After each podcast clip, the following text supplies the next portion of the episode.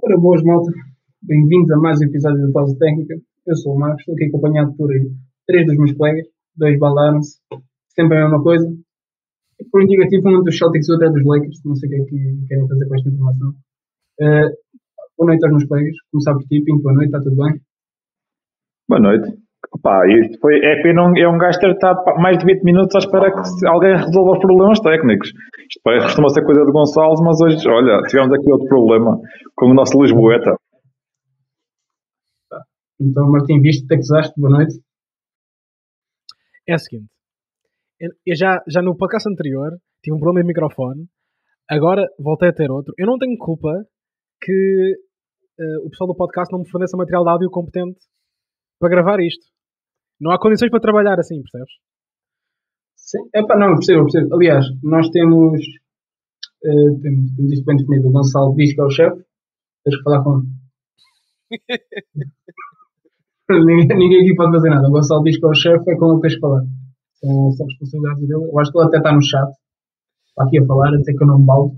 Não estou a ver aqui. Ele vai receber um mail da minha parte a queixar-me de. É melhor, é melhor. É melhor. possível que é fazer contigo uma pausa técnica. Eu nunca me baldo se o Michael Bridges a pausa técnica. Ok, quando foi trocado e falhou um jogo. É este do Michael Bridges está a ser.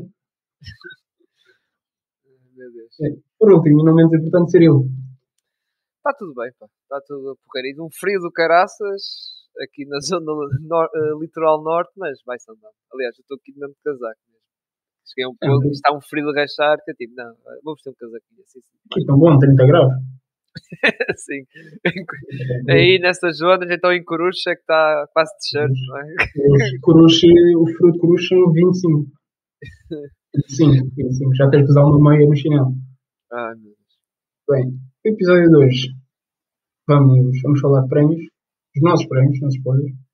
Ah, os menos importantes e depois o prémio do lado, que é o que interessa. Uhum. Mas antes disso, antes disso, temos a Euroliga, que aconteceu a semana passada. Ah, e mais do mesmo para Madrid. Continuam vitoriosos, mas já sabem o que é, que é perder. Perderam agora o primeiro jogo uh, para a Liga Espanhola, com, o Unicaja. O resto na Europa não sabem o que é que isso é. Uh, Barça continua também lá em cima. Não temos grandes surpresas uh, relativamente à semana passada. Uh, o Asbel já tem duas vitórias. Já não é mau, tendo em conta as previsões que, que tinham. Duas vitórias a este ponto. Já tendo trocado treinador finalmente conseguiram expulsar de lá o irmão do Tony Parker. Tony Parker ganhou-os, teve-os no, no sítio para mandar embora o irmão. Eles entraram contente no, no pós-ex, selecionador italiano. Podemos estar ali a ver uma mudançazinha ali no Ajol, vai, vai inaugurar, se não me engano já inaugurou a nova arena. Ah, mas não temos grandes surpresas, vamos ter agora a jornada este, não, esta semana é singular, quinta e sexta. Ah, muito jogo, muito jogo ainda, ainda temos ali, temos ali olhando assim por alto, entre o quinto e o 13 terceiro lugar. Temos um jogo com o Spar. Competitividade a mais alto nível. É seguir, é continuar a seguir esta liga. Muito bem. Uh, agora é a minha vez, não é? Exatamente, acho que tens colegas para dizer sobre a Betclic feminina. Exatamente, mais uma, uma jornada uh, após a pausa de seleções, uh, tal como já falei no, no, episódio da semana passada, tivemos a pausa das seleções e agora tivemos o regresso da Liga Betclic Feminina, em que o Imortal nesta jornada ganhou o jogo em casa contra o Cabo Madeira 71-60. O Benfica voltou a perder. Uh, é verdade que foi no Jogueira, verdade, que é uma das candidatas, exato. Uh, perdeu e também outra coisa, perdeu no prolongamento, 81-76. Uh, depois o CPN ganhou ao Galitos, uh, 77-60. Uh, o Sportiva foi a Barcelos ganhar o Basket Barcelos, 76-57. Depois o Guedessa, bem, uh, que coça, que deu ao Ferragudo, em Ferragudo, está 68-41. E por fim, Quinta dos Lombos uh, ganhou uh, ao Francisco Franco, 74-62. A nível de classificação, mantém-se igual no, no, lá está no topo, com as três equipas a manter-se, digamos assim, a liderança partilhada, Sportivas, Gueira e Guedessa. Depois o Benfica, com esta derrota, uh, caiu, uh, caiu fora do top 5, uh, ficando ainda mortal aqui todos os lombos, que como podem ter visto e ouvido, ganhar os seus jogos. O Benfica que perdeu, caiu fora. já na parte de baixo, Galitos continua pronto, a semar derrotas com 9 pontos e e a mesma coisa também com o Ferragudo e o Basket Parcelos, equipas que foram promovidas da segunda liga ou da segunda divisão, que também lá estão ali na, na zona dos últimos lugares. E é isto da jornada aqui da Liga Betclic. Um Betclic masculina. O Gonçalo, tendo em conta que não se vai baldar amanhã, não é? Esperemos todos não. Há de falar amanhã sobre a Betclic masculina. Vamos passar para o, para o prato principal, vamos passar para os pódios. Até Começas tu, Martim. Temos aqui o teu pódiozinho, os três jogadores. Sim, desta vez foi um bocadinho mais alternativo. Vou começar pelo Scotty Barnes. Ele está aqui não exatamente uh, pelo que fez em campo esta, esta semana, mas um bocado como, em parte, o reconhecimento do que tem sido um, um ano de melhoria nos dois lados do campo. Mas apenas para focar o que aconteceu no. Acho que foi no sábado, se não estou em erro. Porque. Uh, eu, eu tirei, quando tirei estes números dele, tirei no sábado, porque eu estava a tentar focar-me no impacto defensivo que ele estava a ter ele era o único jogador nas minhas métricas uh, de on-ball defense, off-ball e big man. Ele era o único que estava no top 20 das três e a que estava em pior estava em 13 terceiro. Tinha 94 percentil de habilidade individual de parar posse de bola adversárias. Tinha um bando de métricas a favor e, no, e esse é o mesmo, é o de antes de sair, não sabia eu, as métricas de DPM, da Dunks and Threes, que é considerada no fundo a, neste momento a mais a mais uh, pelo menos a, melhor, a, métrica avançada de um número, vá, de melhor qualidade. E, e ele estava em primeiro na métrica defensiva deles. Está em primeiro na NBA. E imediatamente, 15 minutos depois, eu comecei a ver tweets sobre as pessoas andam dormindo Scottie Barnes. Veja o ano que ele está a fazer. Portanto, eu queria usar este momento para dar-lhe os parabéns de se tornar um Analytics Darling que o Twitter vai começar a dizer que olhem para a EPM, ele está em primeiro. Portanto, parabéns, Scotty Barnes. Excelente, excelente feito esta semana. Fox uh, a celebrar o regresso dele. Uh, ele volta esta semana depois de, de, de, uma lesão de, que não durou assim tanto tempo, mas no qual os Kings sofreram um bocado. Um, acho que acabaram 500 até nessa, nessa, nessa secção, mas foram jogos tremidos no geral. Um, foi preciso até um deles, o Sabonis, carregar aquilo às costas de formas que até não costumam ser muito comuns. E no momento em que ele regressa, ele, ele teve logo 4 jogos no qual estava a ter uma média de 32 pontos, 6 assistências. Os Kings limparam esses 4 jogos. Portanto, era, e acabou agora até por ser nomeado jogo da semana, se não estou em erro, da Conferência Oeste. Uh, uh, yeah. Sim, isso passou-me a correr, isso passou-me também no, no Twitter hoje. Portanto, uh, simbolizar o, um grande regresso para Elgard. O jogo de Nova Orleans não foi tão bem conseguido, mas honestamente irei também, se calhar, tocar um bocadinho nessa equipa mais tarde. E por fim, falar do, um, do homem que ceifou a minha equipa, em grande estilo. Uh, Chad Holmgren, o jogador que eu considerava o melhor da sua classe de draft felizmente tem correspondido a algumas destas expectativas. Não estava à espera que o jogo ofensivo se integrasse tão bem. A verdade é que ele foi um, é que fosse por uh, pick and pops, pick and rolls, ou ressaltos ofensivos, ou até se calhar o próprio mid-range pull-up. Ele estava em intervalo com 19 pontos e quando e quando dei por mim, ele faz um pequeno milagre de, de brilhantismo para levar o jogo para o overtime. Um, melhor performance ofensiva da carreira dele. Continua a ser um, um dos melhores rim protectors da NBA neste, nesta sua jovem carreira. E este ano lidera, aliás, a NBA na quantidade de pontos que já, digamos, salvou de entrarem à volta do sexto. Portanto, um fit, este fit perfeito, este jogo brilhante, que acaba por ser, se calhar, o, o jogo que teve até, se calhar, eu diria mais destaque em termos de performances individuais no, no, no, no discourse, digamos. Um, ok, sim, já era uma equipa que defensivamente causava problemas, já é uma equipa com grande atividade, grande disrupção. Só que finalmente, em vez de ter toda a gente com o tamanho do wing, acrescentou um gigante lá atrás que é perfeito no seu papel e os sinais estão à vista. Muito bem. Pinto que é que tens aqui a dizer? Bem, eu prometo que não copiei nada para o Martim, para começar. Eu descobri agora ver quais é que eram os pódios dele. Uh, eu tenho aqui também a de Aaron Fox, porque os Kings começaram a ganhar jogos a partir do momento que o Fox voltou, e ver os Kings jogar com e sem de Aaron Fox é uma diferença absurda. O pace da equipa, é, é, com a frequência de Aaron Fox, é completamente diferente. Eles jogam logo duas velocidades acima, Uh, para, depois, para além disso, o, o De'Aaron Fox já toda a gente sabia que ele era bastante bom ali na zona do mid-range, na zona ali dos cotovelos. Ataca bem no sexto, tem o floater que é característico da Universidade de Kentucky, mas agora tornou-se automaticamente, tornou-se uma ameaça de 3 pontos, acho que ele só lançar 37% na temporada, e a partir do momento que um jogador com velocidade do Fox ganha a capacidade de ser ameaça de 3 pontos, acho que torna-se basicamente impossível defender, porque, ora, se ele pode hesitar e pode puxar para lançar, ou pode, pode atacar o sexto e para zona de mid-range, e a partir daí torna-se torna muito complicado, apesar de ontem ter, ter havido um bom trabalho do Ward Jones e do Dyson Daniels, são duas autênticas bestas, by the way. Eu já vou falar deles também daqui um bocadinho. O Yannis está aqui, porque o homem anda-me a carregar uma das minhas fantasies, portanto, Ganda Yannis, ontem foram 40 e não sei quantos em 20 e 23 de campo. Opa, o homem continua a ser avançado da linha de lance livre, mas aquilo que ele tem feito nos últimos tempos é de assinalar. O Shea, é sim, eu podia falar do Chet, o Chet fez um jogo incrível contra os Warriors, mas o Shea está facilmente na, top, na luta para o top 5 de MVP e pode andar a intrometer-se ainda na luta mais acima. O que o homem está a jogar é completamente absurdo. O que ele fez no, no, último, no prolongamento contra os Warriors, tanto do lado ofensivo como do lado defensivo, é de um jogador que é completamente diferente. Ele já tinha dado os sinais no, no Mundial, mas o que ele está a fazer esta época, até já está a lançar maior volume em, em de 3 pontos. Aquele, aquele step back dele é absolutamente killer, ele opera como ninguém no mid-range, é um dos, mais, um dos drivers mais agressivos até ao sexto. E eu acho que o Standard devem estar mais do, do que contentes de terem conseguido na troca pelo, pelo Paul George um jogador com Shaquille Alexander, que ao dia de hoje é o melhor jogador que o Paul George. Portanto, o Clippers, eu acho que, para além de todas as picks que perderam, acabaram por perder se calhar o melhor jogador. O Standard tem um bom futuro pela frente. Vamos ver quanto tempo é que este core vai ficar junto.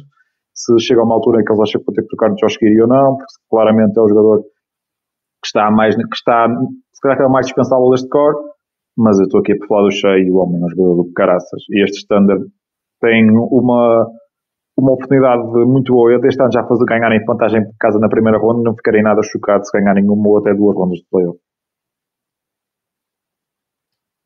Muito bem. Sério? Ora bem, eh, eu em primeiro lugar pus aqui o Kevin Durant, que realmente, quando estive a ver na, na questão de nível estatístico, o homem esteve letal a nível de pontuação e de eficácia. Uh, eh, 36 pontos, foi o melhor marcador desta, desta semana. E depois, a nível de eficácia, 63% de lançamento de campo, 73% em triplo e não falhou nenhum lance livre, 100%. E para além disso, para ajudar a festa, ainda fez uma média de 8 assistências e meia e quase 8 ressaltos.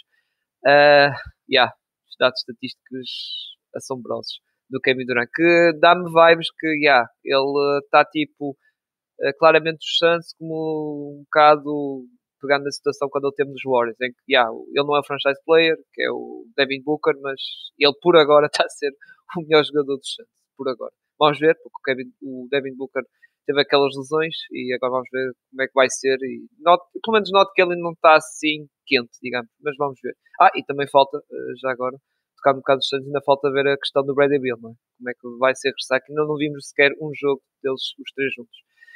Depois, em segundo lugar, pus aí o Jalen Brunson. O Jalen Brunson de, dos jogos que eu vi uh, este fim de semana. Uh, curiosamente, até foi duplo jogo contra, o, contra os Hornets. E houve outro jogo que já estou-me a esquecer outra equipa. Mas uh, Jalen Brunson, este rapaz, que muita gente tinha dúvidas. Uh, se dúvidas no sentido de ah, o ano passado foi uma Wonder Season, ou seja, ok, correu tudo bem, essas coisas todas. Não, ele está a provar que realmente uh, não, aquilo que ele fez no ano passado não foi obra do acaso, principalmente a segunda metade da época, uh, e que, meus amigos, uh, eu lá está. Eu sei que daqui a um mês, quando abrir a votação para o All-Star, vai-se discutir quem é que vai ser o novo estreante, sei que sei que mais, e já sei que lá do Oeste vai aparecer os nomes do Michael Bridges e também do, do por exemplo, do Paul Banqueiro, mas o Jalen Brunson também tem que estar, porque o homem tem jogado muito e realmente acho que também merece, ser pelo menos também entrar nessa discussão All-Star, pelo menos porque tem jogado, pá, realmente tem estado num nível muito, muito, muito bom. E já agora, para finalizar, ele teve uma média desta semana de 28 pontos e meio e 7 assistências.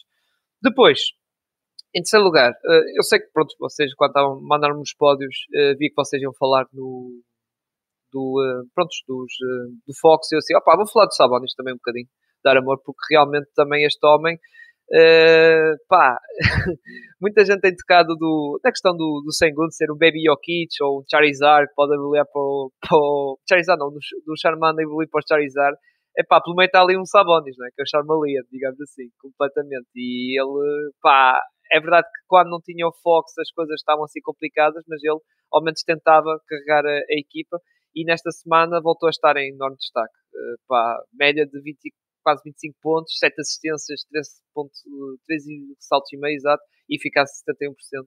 E realmente ele esteve uma boa semana e dei um toquezinho. Embora, atenção, é justo vocês falarem do, do Fox, que foi realmente, teve um regresso pós-lesão muito forte, mas também queria dar aqui um bocado o amorzinho aqui ao, ao Sabanos. Por fim, eh, antes de, de, passar, eu tenho aqui uns, uns shoutouts. Uh, primeiro, o primeiro shoutout, que é para não esquecer, é muito importante. E não tem a ver nada exibicional, não sei o que, sei que mais. Foi a atitude do Westbrook. Uh, na questão de ter expirado, no que foi reportado, dizem, opa, se pelo bem da equipa é para eu estar no banco, e eu, eu vou para, eu fixo o plano. Pá, gosto dessa atitude uh, do homem, e ele já provou no off-season, tipo, já, yeah, uh, vocês só conseguem pagar-me isto, ok, eu fico na equipa, que os Clippers só podiam dar o contrato que ele está a receber agora, que é praticamente o mínimo, quase, é 4 milhões, e ele agora mais uma vez mostrou, tipo, a fazer, lá está, a, a mostrar assim, a dar o corpo ao manifesto, digamos assim, é tipo, não, eu vou, eu, eu vim do banco e pai, é uma atitude que quero levar e fica esse shout para ele. E os outros dois, outro, pá, LeBron James, que, meu Deus, quando eu fui ver, eu, eu fiquei par, porque eu realmente ando, andei assim um bocado desligado dos Lakers. Mas quando eu estive a ver as cenas estatísticas do homem, assim, como é que um homem que vai fazer daqui a um mês 39 anos e mesmo assim tem estes dados estatísticos absurdos. Mas pronto. E por fim, uh, pá, queria dar um bocado de amorzinho ao Lamelo. Um bocadinho. Porque o homem, uh, esta semaninha, e no jogo de ontem, fez ali umas assistências bonitas, sei que é, pá, eu sei que o gajo faz há jogos de empty stats, essas coisas todas, e não tem grande impacto positivo na equipa, mas mesmo assim ele teve uma semana, pá, 34 pontos e 8 assistências e meio, e a lançar não sei quanta porcentagem de triplo, uma coisa absurda, média 5 triplos, e pá, fica aqui um charotezinho ao Lamel. Também. Por uma boa semaninha. Muito bem. Se tivesse dado um charote ao Draymond Green, fez o que eu queria fazer. isso já vamos falar, isso já vamos falar. Já vai, vai haver um shout-out, não te preocupes. isso, é isso, é isso. É esse o tipo de energia que eu quero que, que se propague. Uh, ah, para mim, eu tenho o Giannis em primeiro. O Giannis neste momento é sinónimo de Noé, porque ele está a carregar muito animal naquela equipe. Está a carregar muito animal. Mete o Lillard também ao barulho. Uh, os Giannis, monstruoso, monstruoso. Os últimos 4 jogos dos Giannis são 30, 33 pontos por jogo, 11 ressaltos, 6.5 assistências. Está em todo lado, bicho. Carregar os Milwaukee Bucks, os Milwaukee Bucks às costas. Segundo, então, Kevin Durant, um gajo eficiente e eficaz.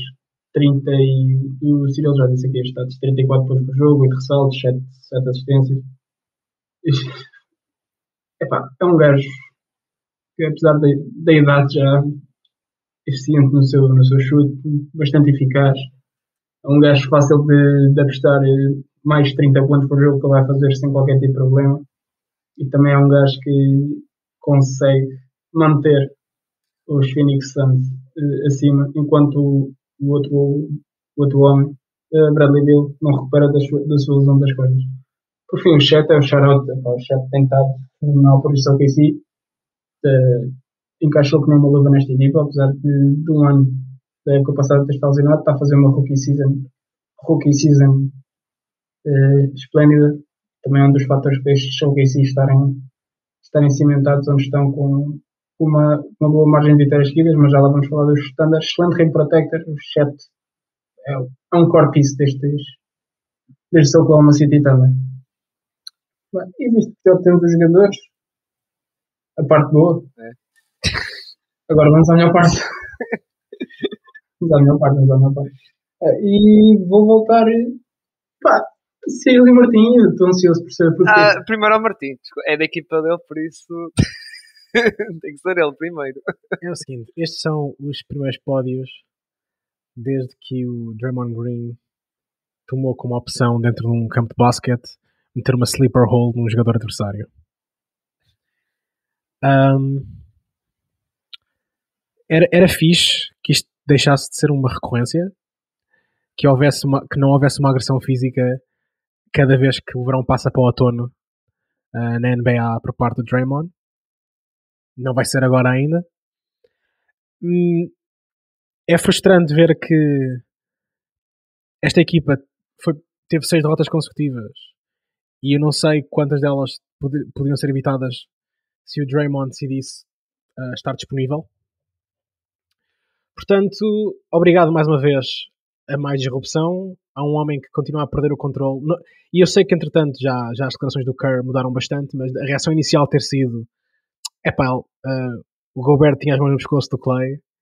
É o tipo de enabling que esta equipa tem feito ao Draymond durante demasiado tempo e continua a fazer. Ahm, acho, não sei qual foi a pressão para mudar um bocado o discurso. Mesmo assim, acho que não têm tido algum cuidado para não ser demasiado violentos na maneira como abordam este tópico. Mas a verdade é que as provas estão dadas. Ele tem um longo histórico com o Gobert e isto não acontece porque o Gobert está com as mãos no Clay Thompson. Isto acontece porque ele viu uma oportunidade de meter uma sleeper hole no Rudy Gobert. Foi isso que aconteceu. Ahm, pá, gostava demais, mas não, não havia outra coisa. Quando eu penso que jogador é que começa uma lata esta semana, não consigo pensar noutra, porque que jogador é que pode ter afetado mais a sua equipa de forma negativa do que do que aqui o, o Draymond e na, sua- na sua WWE persona. Pá. O Jaron Jackson Jr. quando joga também afeta a sua equipe. Eh, se- Eh, Cyril, também queres falar do, do Draymond? Epá, o Martinho já tocou. Eu já, eu já estava a prever que ele ia tocar em muita coisa. Eh, a cena é que ele nunca aprende. É verdade que depois daquele lance apareceu aqueles vídeos dele mandar a cena ao Steve Adams, da, cena também contra o LeBron, eh, do soco ao pool, depois aquele ao Sabonis que fez nos playoffs, ou seja, e outros casos. Ou seja, já não é a primeira vez, e é que nem a segunda, nem a terceira, nem a quarta, nem a quinta, nem a sexta, não sei e esta também começa a desconfiar que também não vai ser a última. Que, aqui o, o, o Draymond Green vai fazer estas, estas coisas, ou seja, ele nunca aprende. E é um bocado como o Martin diz, e parece que a própria equipa protege. eh, protege estas coisas. Como ele disse, a reação principal de Steve Kerr foi criticar a atitude do Gobert e Jonathan McDaniels. Tipo, meu, não. O Gobert não fez mata-leões, ou Slipple Wolves, ou Coquina Clutch, essas coisas todas. Não fez, não fez. Foi ele. E ainda por cima foi do nada. Mas pronto. Yeah, ou seja, são coisas que, meu Deus, e é um bocado como o Martin diz, e chega ao fim, faz isto e prejudica a equipa. Eh, tal como eu sou com o pool, pá, eu continuo na minha que prejudica um bocado aquela, aquela equipa, mas pá, whatever. É, é o Draymond e, yeah, e sobre o castigo, há aquela discussão se é muito, muito exagerado, ou, ou devia ser, ou, ou é muito exagerado, ou devia ser, eh, devia ser mais. Pá, não quero entrar nesse tipo de discussões. Não, eu, eu- mas deixa-me dizer uma coisa quanto a isso. Os 5 jogos estão perfeitamente em linha com, com o que a NBA tem dado para, a- pelo menos, coisas mais dentro de campo, quando consideras também que eles disseram que meteram mais por causa do histórico ah, de- do próprio Draymond com, em condição desportiva. Honestamente, os 5 jogos parecem mais que apropriados. Agora, eu, eu não consigo deixar de dizer que, e a verdade é que sim, ele perdeu com a equipa, acima de tudo, por favor, fora de campo ou dentro de campo, vamos parar de tipo dar murros e meter slippers em pessoas de forma tipo não provoca, não, provo- não provocar, no geral. Nem estou a dizer agora só para os Warriors, vamos tentar fazer isto uma regra de vida para esta pessoa. Aquela Isto é- sessão de terapia, estás a é- não é a única coisa que está na minha lista que tem a ver com mais do que basquete, mas já agora esta, também- esta também pode ser aplicada a mais do que basquete. É, de- para! Para, Draymond! ou sugerir, ou sugerir aqui o Gonçalo, não é? Tipo, um combate contra o Con- Conor McGregor. Não, não, não. Melhor, melhor que isso é um Texas Deathmatch com o Eggman Adam Page, não? Concordas? Um, mete com o Swerve. que é melhor. ok. Ai meu Deus, meu Deus. Isto aqui lá está referências de wrestling aqui no do podcast. Yeah. E a dancinha e tudo. Do, do Prince, como é que é? Prince, já me esqueci o nome do gajo. Nana, Prince Nana. Nana, exato, exato. Bem, Marcos, é a tua vez de bater aí no teu, um dos teus, num dos teus jogadores favoritos, não é? Defensive Player of the Year. Pá, Oh, uma pergunta, ele uma, não, não, não pode jogar assim, não pode jogar assim. Antes- É um buraco antes, antes, antes de tu alongares um bocado, desculpa te interromper. Tu estás assim para o homem porque o Bana Adebayo ficou de parte e foi ele para a seleção dos Estados Unidos? É isso? Epá, ainda bem que ele foi para a seleção. Deu para ver o que é que. Deu para ver, deu para ver. Ok. Ainda bem que o bem não foi. Ainda bem. Nem ficar ali manchado. Já agora, Fico com o Jeremy Jackson Jr. Jerry Jackson Jr. que foi o terrorista da semana, mal. Foi fácil. Não teve uma semana fácil o Jeremy Jackson Jr. Aliás, não tem tido uma época fácil. Não pode jogar a 5 pontos. É um buraco autêntico naquela equipa. É mais um buraco autêntico naquela equipa. Não, só é, não é só ele que falha. Também falhou o Jamoran conseguiu armar em, em Tupac Shakur dos nossos tempos. Mas agora o Jack, o, o Jalen com, com o estatuto de segundo melhor jogador da equipa, tendo em conta que temos a falta do, do NBA Youngboy, ele devia, devia demonstrar mais, não é, não é isto. Isto é miserável. Ele assim que é um buraco autêntico, ele precisa do Steven Adams ao seu lado e seguranças têm que andar, têm que andar com isto para a frente, têm que ir buscar um posto de senão isto. É assim, Pá, vamos ter aqui um eles bem foram atrás do Biombo para terem tipo. E, não, e houve alguns jogos em que isso até serviu para fingir de Steven Adams um bocado. uh, terem um bom rim protector lá do, do Jaron, mas sim, nota-se as limitações de ele a jogar uh, em qualquer coisa que não seja ao lado de um, deste, deste, vá, deste grande corpo que possa absorver ao pé do cesto. Exatamente. E o Biombo é um gajo que tem que jogar sozinho. Pá. Um físico, ele faz o 4 e o 5 sozinho, não precisa do Jeremy Jackson Jr. para nada. Que a propaganda do Biombo é sempre aceita, mas. Pá, não dá, não dá. Ele tem que dar step up. Tem que dar step up, senão os gregos ainda se afundam mais do que já estão. E não sei se era essa a direção que a, que a equipa eh, queria para este ano. Se era essa a ideia que eles tinham, apesar da, da suspensão do, do, do Jamoran. Se for, vamos ter aqui o, a maior descida de sempre de um Defensive Player of the Year. Pá. Passou de defesa do ano para o buraco do ano. Podem tirar isto do contexto à vontade. Sintam-se à vontade.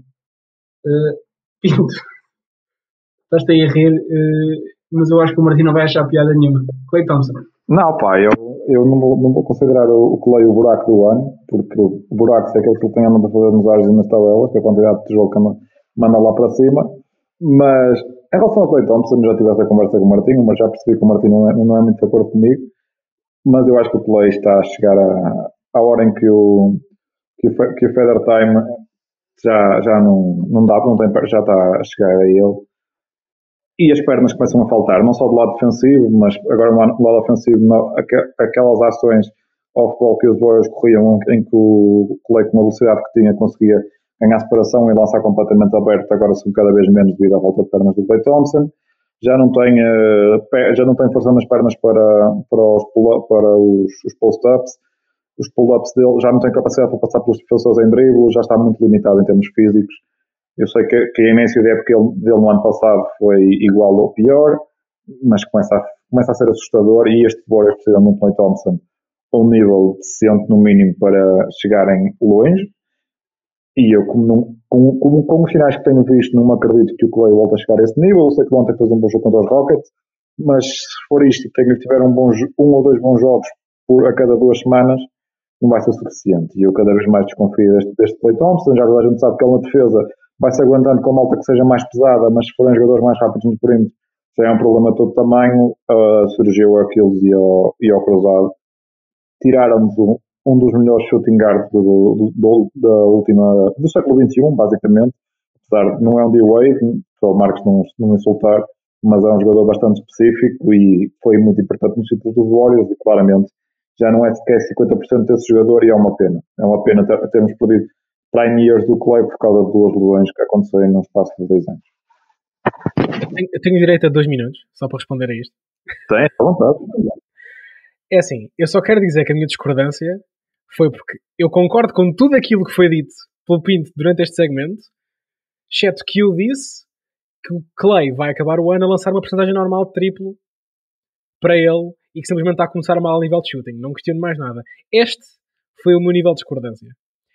Agora, eu discordo na ideia que isso não é o suficiente para esta equipa ter um bom ano na mesma. Não digo, obviamente, candidato ao título, mas um bom ano na mesma. Portanto, está aqui classificar qual é o meu nível de discórdia. Muito bem, muito bem.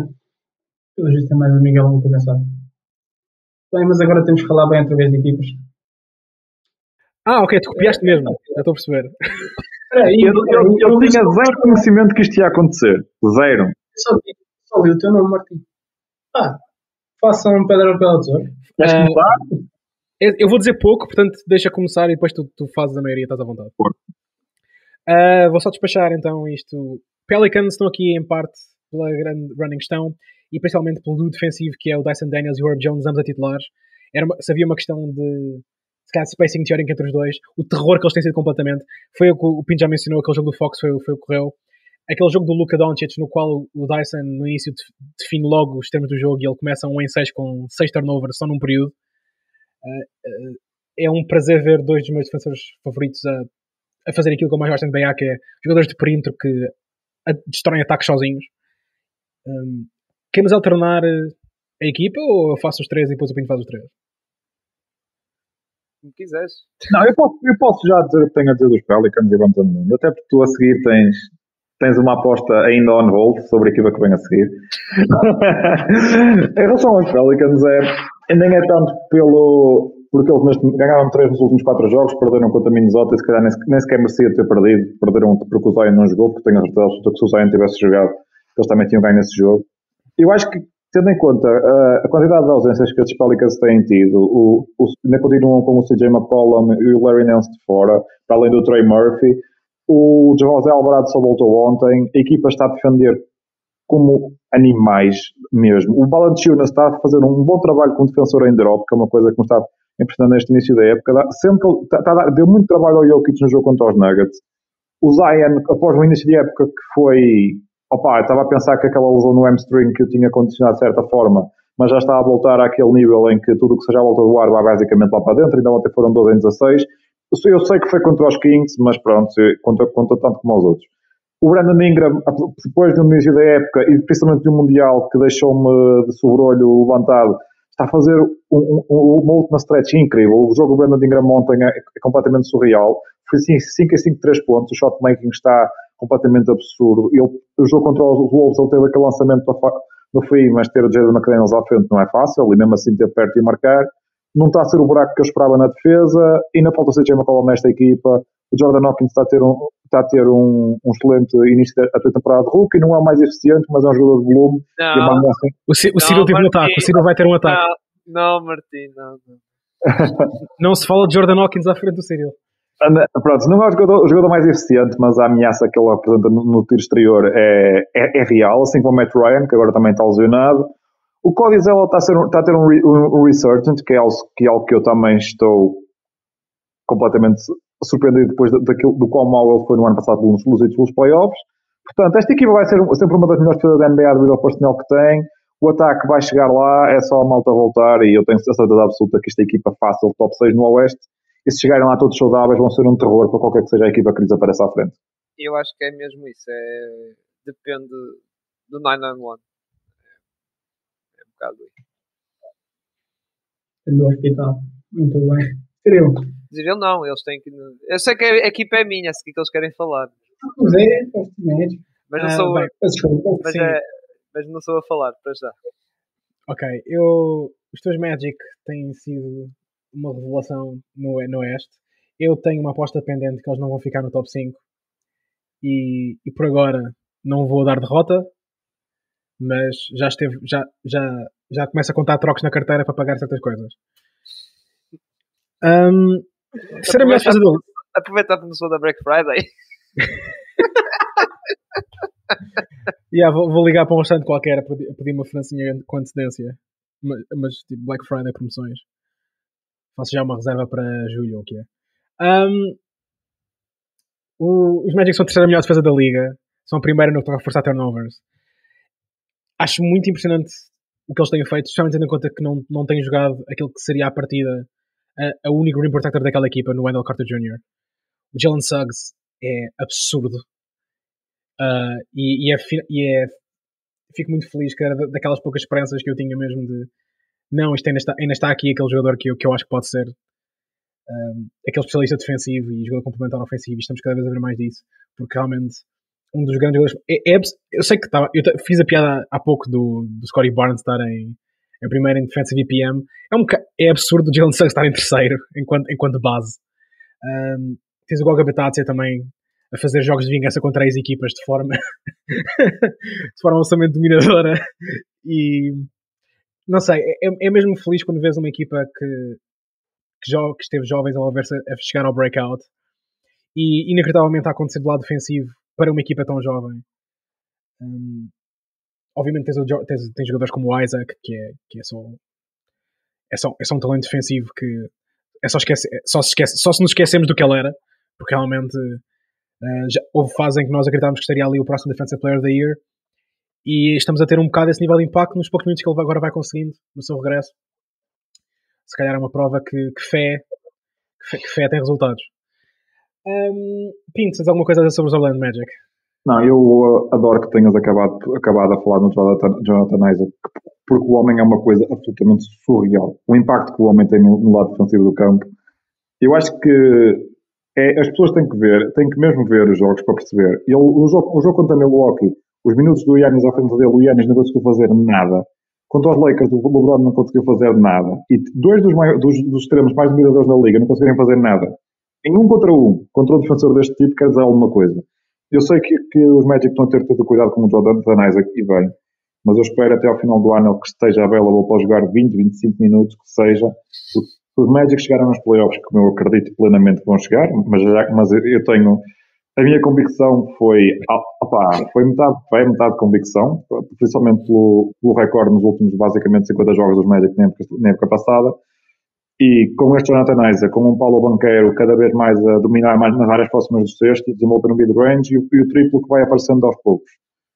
O Franz Wagner não está a ter um dos melhores inícios de temporada, mas continua a ser um jogo super fiável. O Suggs é um bocadinho ao tanto colo no ataque, mas defensivamente é, é, é brutal. O Anthony Black teve uma, uma entrada na época que eu não estava à espera. Estava à espera que ele tivesse muito mais para aquilo que está. O Markel, infelizmente, está sempre in and out, in and out, joelho está completamente arrebentado mas pronto, é, é o azar dos Magic, também é outro hospital mais ou menos. O Gary Harris está a ter uma excelente temporada e os Magic vão ter que lhes dar muitos minutos se quiserem, ser, se quiserem ter sucesso mais lá para a frente. Eu, eu sei que eu seria lá ver o valor dele como um contrato expirante, mas o Gary Harris tem que ser para manter, na minha opinião. É, o spacing que ele dá e o facto de ainda ser um jogador positivo no modo defensivo da bola é absolutamente fundamental neste, neste Orlando Magic. O Joe Ingles, apesar de estar completamente cooked em tudo que não, que não envolve lançar, lançar paradinho e um bocadinho de playmaking, na, na ali dinha. O Goga Bitadze teve um, um, impacto brutal, que eu não estava à espera. Foi uma boa revelação. O Mo Wagner está a fazer provavelmente a melhor época da carreira. O Mosley é um excelente treinador. E, portanto, se os Orlando Magic conseguirem decifrar uma forma de não voltar a, não voltar do intervalo com, uh, a dormir, que é aquilo que acontece em basicamente todos os jogos, acho que terão, terão eu, Continuo com confiança que eles acabaram no top 6. O top 5 foi ali uma cena que surgiu na hora. Vamos lá ver, mas te, temos aqui claramente uma boa equipa para os próximos anos. Ainda falta muito para ser, uma, para ser um candidato à final de conferência, mas é bom começarem já a dar os primeiros passos e dizer que estamos aqui e acabou a conversa de rebuilds e whatever. Tudo bem. Ah, ok, desculpa. Milwaukee, não é? Exato. Um, é verdade. É assim, Milwaukee está aqui não exatamente porque eu estou super convencido de, de, que tenho respostas para todas as dúvidas que eu tinha, mas porque realmente foram 5 vitórias nos últimos jogos em que, pelo menos, acho que o lado ofensivo começou a desbloquear um bocado e isso já começa a fazer bastante diferença para também ajudar numa defesa que na última semana está em 12, que é também produto já não estamos a inventar tanto. Também o facto deles aproveitaram a lesão do Chris Middleton, aproveitaram entre aspas, para ter jogadores mais defensivos ocupar aquelas posições de perímetro no, no 5 inicial e não ter o Malik Blazey como o principal stopper. André Jackson é, é besta já agora? Exatamente. Uh, aí está o, o gajo que foi o starter nesses dois jogos. Um, eu vi o jogo de Dallas em particular. Foi um jogo em que no qual me fiquei bastante. Inclusive fiz uma, um pequeno breakdown. Pequeno, pequena é mentira. Fiz um breakdown desse jogo no, no Twitter. E admitidamente, assim, honestamente, qualquer, qualquer equipe podia ter ganho aquele jogo. Os, os Bucks, apesar da rim protection estar melhorada com a drop do Brook Lopez, continuam muito facilmente a ceder oportunidades boas de, de triplos dos cantos. Continua a haver uh, alguns erros que, que não, se calhar não veríamos anos anteriores, quando o pessoal também era melhor, uh, assumidamente. Mas começa a haver mais interações entre o Dame e o Giannis, a química está a melhorar um bocado. Uh, o facto de finalmente o Malik Beasley estar a jogar num contexto em que já não tem medo de lançar triplos, que foi uma coisa que começou o ano de forma estranha. Todo, são pequenas coisas que estão a começar a adicionar para o ataque fazer mais sentido. E a verdade é que quando o teu ataque é tão eficaz como o dos Bucks tem sido, uh, como é de esperar com estas duas estrelas, quando o teu ataque tem esse nível de eficácia, a defesa também se torna um bocadinho mais fácil. Uh, portanto, a subida aí nestes departamentos, Milwaukee pode finalmente começar a mostrar a equipa que estávamos à espera que eles fossem e se calhar então podemos chegar a, a meio de janeiro ou fevereiro e já não estamos a preocupar-nos com, com o que é que está a acontecer em Milwaukee e já considerar de novo, ok, temos aqui uma das grandes concorrentes à, à conferência. Eu ainda não estou aí, mas ao menos estamos a, estamos a, cam a caminhar nessa direção aos poucos e era, era só esse o shout-out que eu queria dar, porque esta é a semana que finalmente está a começar a melhorar as coisas. Em relação aos Bucks, só quero dizer que estou feliz por finalmente começarmos a ver um, um maior volume de pick and rolls entre o Damian Lillard e o Giannis, que era uma coisa que os. Bucks pareciam relativamente alérgicos no início da temporada e que começou a surgir e a partir do momento que surge os, os Bucks criam open looks sempre que correm um pick and roll entre o Damian e o Giannis. Eu sei que os últimos jogos não são os, melhores exemplos porque foram tipo contra os Wizards e contra os Mavericks são duas defesas que são absolutamente inacreditáveis como toda a gente sabe mas cada vez estão a correr mais pick and roll eu acho que vai estar uma altura da temporada que eles vão perceber que é mais benéfico correr pick and rolls com o Giannis do que com o, o Brook Lopez mas haveremos lá chegar o Tatum está a começar a ganhar, a ganhar ritmo, o Bobby Portis está a começar a jogar melhor a partir do banco, acho que a equipa está cada vez mais a conhecer-se bem. Meter o Brook Lopez em top foi uma, boa, foi uma boa ideia, by the way. Ainda bem que os jogadores foram dizer ao treinador: opa, se calhar aquilo que a gente fazia com o antigo treinador corria bem. Tu quiseste andar aqui a mudar e tal. Sim, é uma boa, ideia, uma boa ideia de mudar para drop. Uma grande invenção que chegaram agora de, sim, de em drop coverage. Foi. Mas pronto, eu continuo, continuo a continua a não estar relativamente. Quer dizer, eu abri a época com os Bucks como meu candidato ao Oeste. Uh, depois do que no início fiquei assustado, continuo cético ainda com isto, mas vamos ver o que é que os próximos meses e acho que quarta-feira já teremos um bom teste, um bom teste contra Boston. E Pinto, antes de. Só para dizer uma coisa, relativamente às and rolls Giannis e do Dame, que é verdade que eles têm aumentado o volume, ainda se nota. Há, há um motivo pelo qual estas repetições eram necessárias. Tipo, Nota-se uma falta, uma falta de timing, eu diria, ou pelo menos tipo execução nessas pick and rolls. Porque muitos dos passos que eu, que eu vi abrir contra Dallas era muito mais fácil abrir quando tinhas o Brook Lopez a fazer screens do que com o Giannis. E porquê? Porque o Giannis, honestamente, com todo respeito, os bloqueios dele são um bocado questionáveis. uh, acho, acho, que, acho que não é uma acusação injusta dizer que, ok, e tal, um dos melhores jogadores do mundo, estes bloqueios são um bocado maus. E, e o facto de não estares a criar a advantage, porque no momento em que ele criar essa advantage, no momento em que se calhar e não sei se é mais prático fazer de off do que tradicional pick and roll, não sei qual é a forma que vai funcionar melhor para ele. Mas, no mas o end-off que eu me lembro agora, ele fez um moving screen, portanto, se calhar não foi. Mas, no, quando eles perceberem a dinâmica funciona melhor para eles, se tu crias essa vantagem inicial, no momento em que estás com uma vantagem numérica, acabou. A questão é que eles não estão a criar essa vantagem numérica ainda com essas pick and rolls. Certo.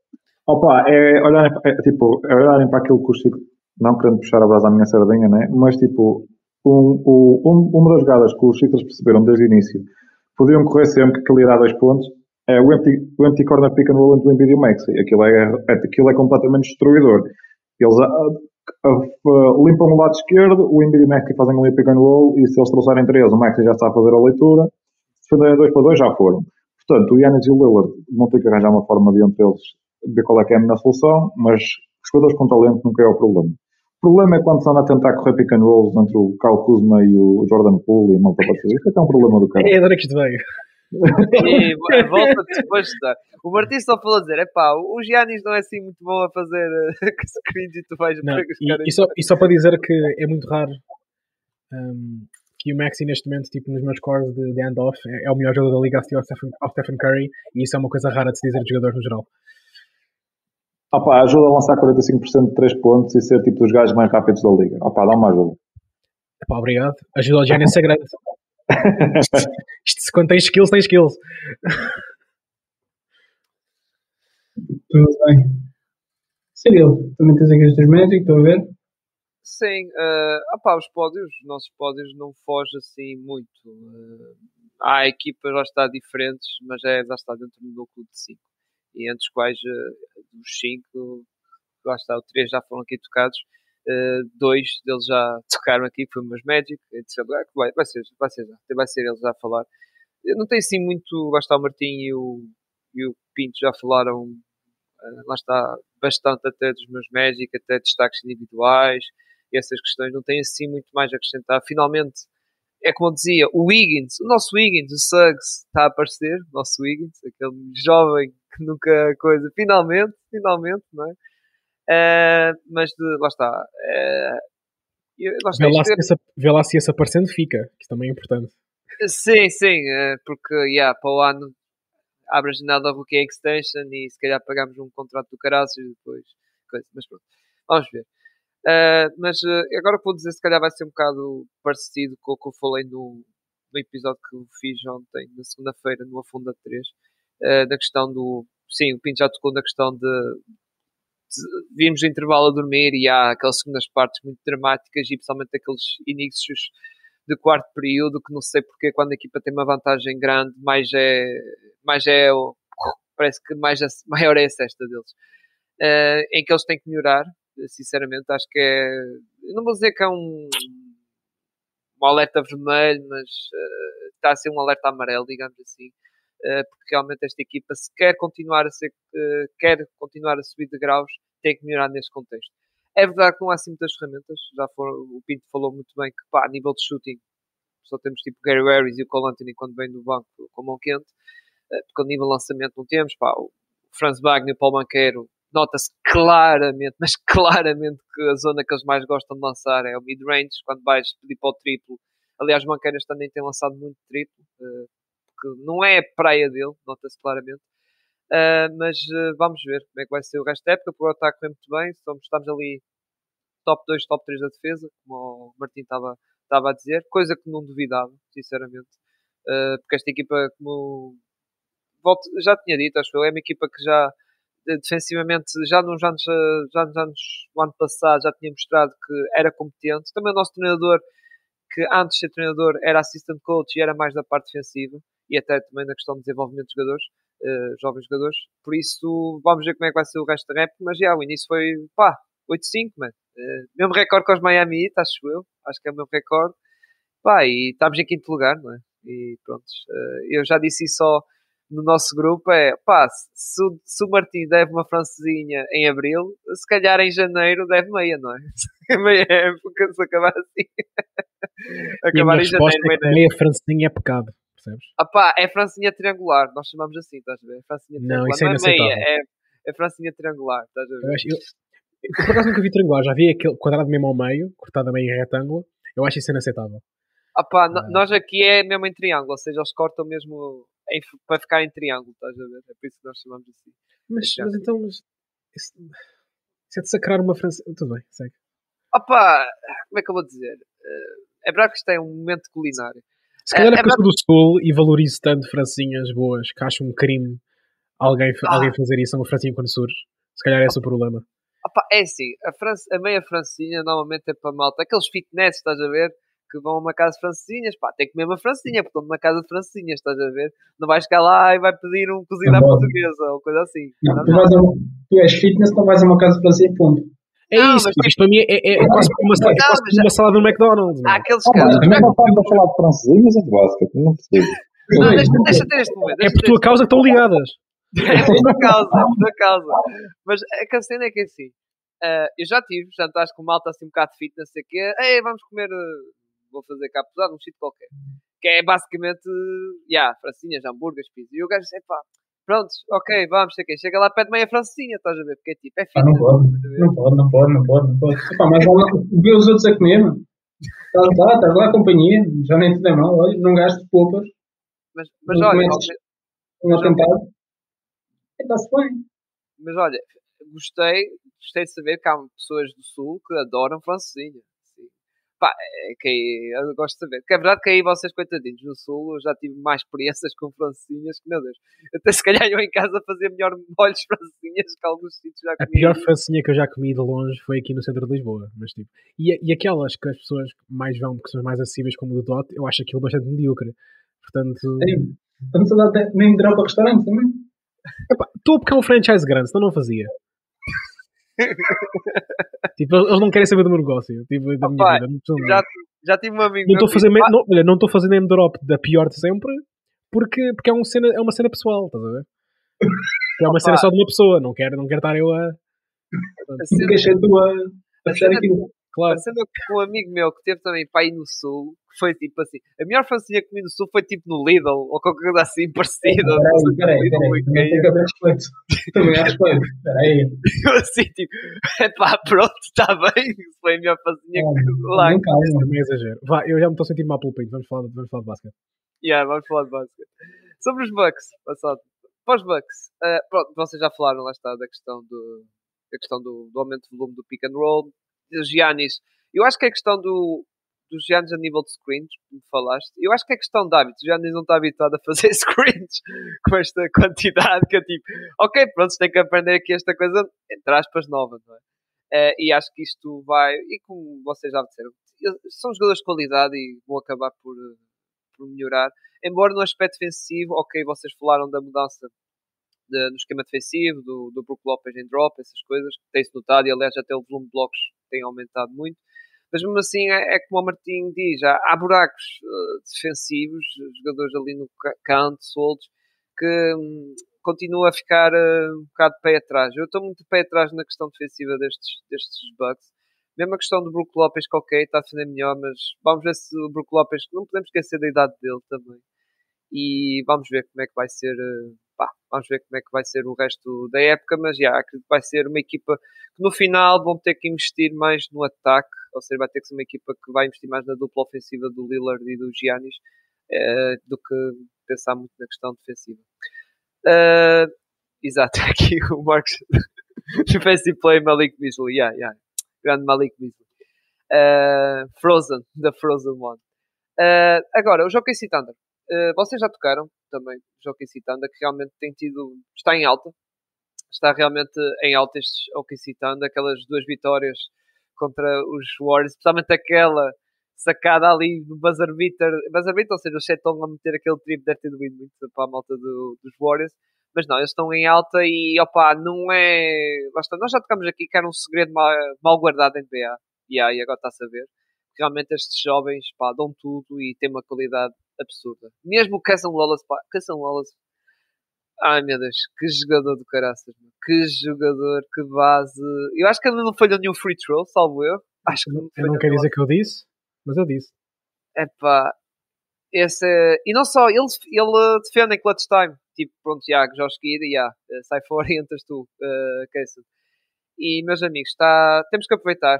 Temos estes, eh, esta equipa, assim como está, que realmente é muito engraçado a ver. Porque, embora o Pinto, já tocou na questão de Josh já, e não só questão de ser o elo mais fraco e vamos trocar por elo mais fraco, porque a nível de contratos, já, isto man, isto é o último ano deles, porque depois, eh, em 2026, destes seis jogadores, que é o 5 titular mais o Castle Wallace, dois vão ter que sair. Eh, yeah, e se calhar os dois vão ser o Dort e o Josh Giddy, que são já os mais fracos. A pensar já no futuro. Por isso aproveitem enquanto, enquanto aí a malta, porque depois a nível de contratos, eh, yeah, tem-se pagar o Josh Giddy já para o ano. Pagar, é verdade que é, contrato tem, eh, o que é que esteja entre em vigor 2025, mas já para o ano já vai haver negociações de contratos ao seguir, depois eh, pá, por aí fora, depois entra a vez do chat, já Williams ao mesmo ano, e depois por aí fora, e depois em 2026, é por isso que eu digo 2026, porque também tem que renovar com certos 6 Gilas Alexander no Supermax. Por isso vai, vai ser. São decisões, mas isso só está, só estou a tocar no futuro, mas já vai acontecer outra vez aquela questão de como foi há uns anos, há uma década atrás, que foi a questão do James Harden, que já tiveram que cortar fora para pagar o Ibaka, e, ah, e vai acontecer isto outra vez com esta equipa que não dá. Esta equipa é, como eu digo, é insustentável. Com estes jovens todos talentos não dá para pagar todos, digamos. Imagina que a história repete-se e em vez de Russell Westbrook e James Harden começas a ter MVP battles de Josh Giddy e Jalen Green.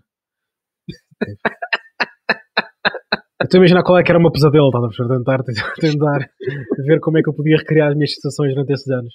Tudo bem. Não, não, mas yeah, chega um momento que não, não dá. É, é tudo muito giro, mas vai chegar ao fim, como eu digo, é este e mais dois anos, depois começa a entrar a questão dos contratos, contratos e ok, é tudo fixe renovar, mas depois chega ao fim, luxury tax fica a pesar muito e eu não estou a ver os OKC Thunder, dono do OKC Thunder, yeah, tipo os Warriors, estamos dispostos a pagar 500 milhões de dólares, na boa, não, não, acredito. Muito bem. Por fim, epá, o KC e Milwaukee, vocês já estão fartos de falar. Vou tocar. Sobre os Phoenix Suns, eu tinha que dar moral a alguém. Não queria, não queria estar a copiar. Pá, não é mais pelos Suns, é outra vez ao Kevin Durant e ao Devin Booker, que são os homens que metem isto, deixam isto pé. Tiveram agora dois jogos apertadíssimos contra os Utah Jazz. E, se não me engano, é o último que acaba num lance questionável. Sobre a falta, se existe falta sobre o disse sobre o Laurie Martin ou não. E temos a vitória sobre os Minnesota Timberwolves, são com três vitórias seguidas. Os Suns uh, nas costas de agora de Kevin Durant e de Devin Booker. Não sei durante quanto tempo, é que eles vão durar os dois juntos. Bradley Bill, vamos lá ver. Mas vou contra as seguidas. Tinha que dar moral a alguém. Não queria falar dos Magic, não queria falar dos Pelicans. Achei que fossem, fossem equipas que fossem aparecer. Tive que, tive que mudar aqui o rumo. E dar moral aqui aos Phoenix Suns. Milwaukee. Eu acho que ainda não houve um único minuto que seja o Booker e o Durant com o Goodwin e o Bates Diop mas eu gostava de ver isso, se favor. É só isto. O Gonçalo, o Gonçalo tem o número do Vogel ainda. Acho que é o backup do Darwin. Milwaukee. Já falaram no aumento do pick and roll do. Uh, aumento em volume do pick and roll do Giannis e do Lillard. Ainda ali muito a trabalhar. A química ainda vai aparecer, mas também tem, tem estado bem. Podia também pôr ali em vez da cara do, do viado, a cara do Giannis, que era parecido cinco vitórias seguidas, está tudo foi bem, é o KC. Também já falaram, já disseram tudo o que havia a dizer. Equipa jovem, equipa que está lá em cima, também cinco vitórias seguidas, muito talento e é uma equipa que nos vai dar muitas alegrias de ver uh, para um futuro próximo. Ah, visto que os prémios bons estão dados, agora vamos aos melhores prémios. Exatamente. Exatamente. Martim, Denver Nuggets. Denver Nuggets, que estão uh, 3 em 3 nos últimos 6 jogos, acho eu. Eu. Isto é só um lado de ligeira, ligeiro desapontamento. Nada, nada de grave. Não, estou, não é um panic button, nem nada disso. com, a, com a lesão do Jamal Murray, parece que duas coisas aconteceram, que no fundo eram as duas coisas que se calhar as pessoas temiam no início da época, que é, um, a equipa não tem assim tanta profundidade para comatar uma lesão dessas, e dois, um, e acima de tudo isso, esta equipa adormeceu um bocado. Esta, esta, uh, aquele lull que se calhar se esperava após ganhar o título, que eu achava que não ia acontecer e não aconteceu nos primeiros jogos, porque eles entraram a arrebentar com, com tudo, tudo à frente, não tem sido bem realidade nos últimos tempos. Um, e a verdade é que eu nem culpo assim tanta coisa na questão do Jamal, porque os minutos do Jamal sem o Jokic nos jogos em que estavam os dois disponíveis também eram péssimos e não eram muito piores do que. E aliás, eram melhores do que alguns destes minutos agora se o Jokic tem sido agora. Portanto, não é por aí. É mesmo, mesmo os melhores jogadores da equipa não estão, é, no fundo, hits different. It's hitting different. Uh, é só um bocado aquele cautionary tale que eu espero que não seja mais disto. Uh, espero que, porque senão vamos ter, vamos olhar para esta equipa mais uma vez como olhámos durante aquele último mês da época em que afinal eles não são nada especial e este gajo é uma fraude antes de depois ganharem o título porque uh, pronto, quando esta equipa está focused, é realmente imparável e eu não tenho grandes dúvidas disso. Muito bem. Pinto, Dallas Mavericks. Eu tenho aqui os Mavericks porque, como eu antecipava, a partir do momento que jogaram contra equipas a sério, levaram na boca e acho que nem sequer, e não, e nem sequer tiveram, tiveram dentro do jogo. Eles nos últimos, nos últimos tempos jogaram contra os Kings e, levaram sem, e perderam sem apelo nem agravo. O quarto período foi completamente horrível dos Mavericks. Perderam contra, contra os Pelicans num jogo em que também não tiveram qualquer tipo de hipótese. Perderam contra os Nuggets num jogo em que se foi a mais de 130 pontos. Eu sei que eles podiam perfeitamente ter ganho, mas uma equipa que faz facilmente 130 pontos não está completamente eh, condenada a perder grande parte dos jogos, a não ser que seja um, seja um poder ofensivo absurdo. Eu sei que eles têm o Luca e o Kyrie, mas não vai chegar para todos os jogos. E pronto, sim, a partir daí eu sei que o Jason Kidd disse ao, disse ao JJ Redick e ao, acho que foi ao Richard Jefferson que estavam confortáveis a jogar nos 120, mas eu não consigo convencer numa equipa que queira ganhar o que quer que seja, que esteja confortável a jogar nos 120, porque as equipas não vão ter sempre, sempre 120 pontos no marcador, porque é algo completamente absurdo é, apesar da NBA de hoje em dia ser completamente virada, mais virada para o ataque que para a defesa. Portanto, os Mavericks começaram bem a época sim, também é verdade que jogaram contra uma ou duas equipas a sério e às vezes que jogaram levaram na boca. Portanto, eu não me acredito nadinho nestes Dallas Mavericks e continuo relativamente confiante que vão acabar em, em posição de play. Muito bem. Sem fé nenhuma nos Mavericks. Uh, Cyril, pá, eu e tu optámos aqui pelos San Antonio Spurs. É, porque, pá, é a pior equipa do Oeste, Oeste, desculpa, Oeste, a nível de sequência né, de jogos. E que, pá, ok, Jerry Soujan, muito engraçadinho a prestar a base, mas pá, embora isso já o Martias já tocou nisso uh, no episódio lá está, quando tocou-se nos Spurs. Uh, yeah, mas mesmo assim, uh, o Vitor Amanhã sendo um verdadeiro base à beira dele. Pronto, uh, todo respeito, gosto que o Popovic gosta de experimentar, mas está-se mais que visto que, que o Sojan não dá. E ah, depois a própria equipa em si dos Spurs, pá, não sei porque não está assim com muita. Vamos dizer, do, do, pouco, do, do pouco que eu vi no, recentemente, estão lá em campo, ok, competir, não sei o quê, mas depois não estou a ver aquela veia competitiva, estás a ver? E pronto, os Popovic também não vai puxar por eles, porque são tudo cachopos e pronto, estão a ter uh, estas derrotas. Uh, é verdade que também são duas de crescimento da própria equipa, mas já, mas não estava à espera que tivessem tantas derrotas como os Wizards, ou que tivessem abaixo dos Blazers, por exemplo, e Blazers que têm porrada de lesões, sem Scoot, sem Brogdon, sem o, sem o, Rob, o Rob Williams, o, o Time Lord, uh, não estava à espera. E pá, yeah, pronto, eu sei que o campeonato deles é o draft, mas não estava à espera que isto já começasse assim tão mal. Pensava que eles fossem um bocado em mais do ano passado, que eles até tiveram aquele primeiro mês engraçadito. Uh, estava à espera um bocado disso. Foi mais nessa, é mais nessa questão, percebes? Sim, sim. Mas eu acho que isto é uma. Falo olho para os Spurs, apesar de, se não me engano, são nove seguidas, nove derrotas seguidas. Acho que é isso. Mas acho que, uh, vendo isto, acho que é muito experimental por parte do Popovich. Ele tem estado a experimentar tanta coisa com, com, com os jogadores que tem. Tá, corre com, com o Embi, com o Tyus Jones, ou, com, ou, ou mete o Sochan a, a, a, base. É, corre com o Embanyama e com o Zach Collins, joga o Embanyama sozinho lá, lá à frente. Acho que o Popovich tem experimentado bastante. Epá, também os meti aqui por causa da sequência de rotas, mas não não vejo grande preocupação. Acho que o, o, o Pop enfrentou a época como não quer só experimentar, não quer fazer grande, grande alarido. Só experimentar, ver o que é que eu posso fazer com isto, o que é que eu não posso, com o que é que eu posso contar, com o que é que eu não posso. Isto é uma coisa mais experimental do Pop propriamente outra coisa. Acho que. Okay, eu não sei, Martim, ia dizer qualquer coisa, Martim? Acho... Não, é só que realmente eu, eu não esta equipa, se quisesse jogar mais basquete, provavelmente tinha o, Trey, tinha o Trey Jones a titular, não estaria a fazer essas experiências, mas o próprio Vitor tem de aprender a jogar basquete, pelo menos ofensivamente, é, na equipa. Às vezes ele exagera. Mas, mas é assim, qualquer pessoa que eu tenha visto, tipo, minimamente a jogar em França, sabia que, tipo, isto ia acontecer, quer dizer, era imp... este gajo ia passar a maior parte dos jogos a, a, ter, a ficar a ser péssima e, e, e tentar coisas impossíveis. Sim. Mas isso faz parte do apelo, honestamente, nesta fase. Um, e depois há jogos que, por exemplo, ok, o triplo não está a cair e mesmo assim ele depois insiste e mete e tenta mais uma vez e falha, depois já outra vez, opá. Mas, é. mas a ideia que ele ia chegar aqui, de repente íamos ter o quê? Íamos, ele ia estar a.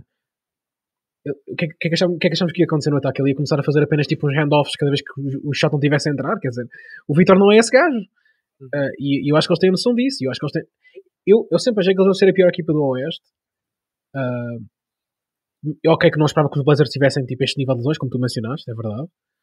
Só que, aí está, não, não diria que posso estar, estar, estar muito surpreendido tendo em conta o que eles estão a fazer e, e, e o jogador que o Vitória é neste momento. Um, também não foi. Tão, eles não draftaram. Acho que, ninguém, acho que ninguém ia draftar a achar que este ano ele ia ser.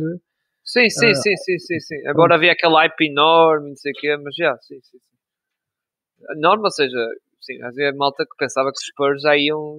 Eu disse logo, não, calma. Sim, não, isso sempre foi, sempre foi uma conversa completamente absurda. Agora, Exato. o importante é que tu olhas para este gajo e vês os flashes de uma coisa que é completamente game breaking. E isso está lá. Exato. está constantemente lá. E a verdade é que o gajo altera a geometria completa de qualquer campo em que entra. Um, é, é, é mesmo isso. O gajo é, é, é, é um game breaker. De forma que miúdos da NBA é neste momento. Agora, a maioria dos jogos vão ser difíceis, malta. Isto vai demorar. Pois, pois, exato, exato. E, e, acho que depois vai chegar uma fase em que depois uh, o Emaniama também vai falhar ali uns joguinhos mais regularmente e sim. Sim, assim, ele, te, ele teve, já teve algumas lesões, mas felizmente também, se calhar, os Spurs, não sei até que ponto é que eles estão a monitorizar essa situação e se, e se sentirem que, que os minutos têm, têm de alterar. Espero, espero que isso não seja o caso, porque isso é, isso é a coisa mais trágica, que é começar a ver estes jogadores com corpos uh, menos tradicionais a começarem logo a ter problemas de lesões. Esperemos mesmo que não. Sim, sim, sim, sim, exato, exato. Eu acho que vai haver uma boa gestão dos Spurs. Uh, acho que vai haver Sim. uma boa gestão. E ele, lá está, como eu disse, quando foi na questão dos prémios e do Hulk, ele vai falhar os seus 20 jogos. Isso é certo. 20 uh, vai falhar de certeza. E vai haver uma gestão nesse sentido. E até na questão dos minutos também. Tudo bem. Vamos para o outro lado. Para o outro lado. Pá, olha, temos aqui três equipas pá, fantásticas. Fantásticas. O que é? A prever o pódio dos últimos, não é? Do- Faltam os Wizards, pá. Faltam os Wizards. Ah, aqui. sim, falta o grande. As Wizards não conta, pá. Eu. Embora. Epá, eu meti- eu meti-os a semana passada, não os Deixa- deixa- Deixa-me falar primeiro para despachar aqui os pizzas. Mas é verdade que também tu me escolheste. Epá, o jogo que eu vi contra os Raptors, opá, aquele jogo. É, mano, é sério. Esta equipa dá-me dó. Dá-me dó. Eh, É como o Martim, desculpa Martim por pegar nas tuas palavras, que disseste no podcast e tocaste esta equipa. A falta de spacing, yeah, a culpa. Tipo, o Kay também não, teve, não tem estado bem, também, mas também com aquele spacing quase nulo que, que, que a equipa dá, também o homem não pode fazer grande coisa. O Pinto também falou da questão da ausência de Duran, que há, faz imensa falta. Pá, meus amigos, depois Kevin Knox a ser titular de uma equipa da NBA também não é bom sinal. Não é bom sinal. É verdade que há a questão dos lesões, essas coisas todas. Mas faz falta ao Jalen Durant. Tens o Wiseman no plantel?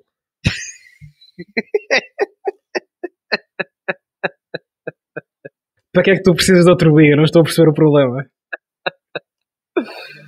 Opa, Não, calma. Não tens só o Wiseman. Tens o Wiseman e o Bagley. e o Bagley. Essa dupla.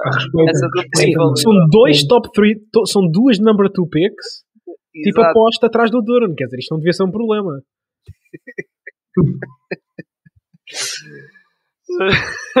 Mas pronto.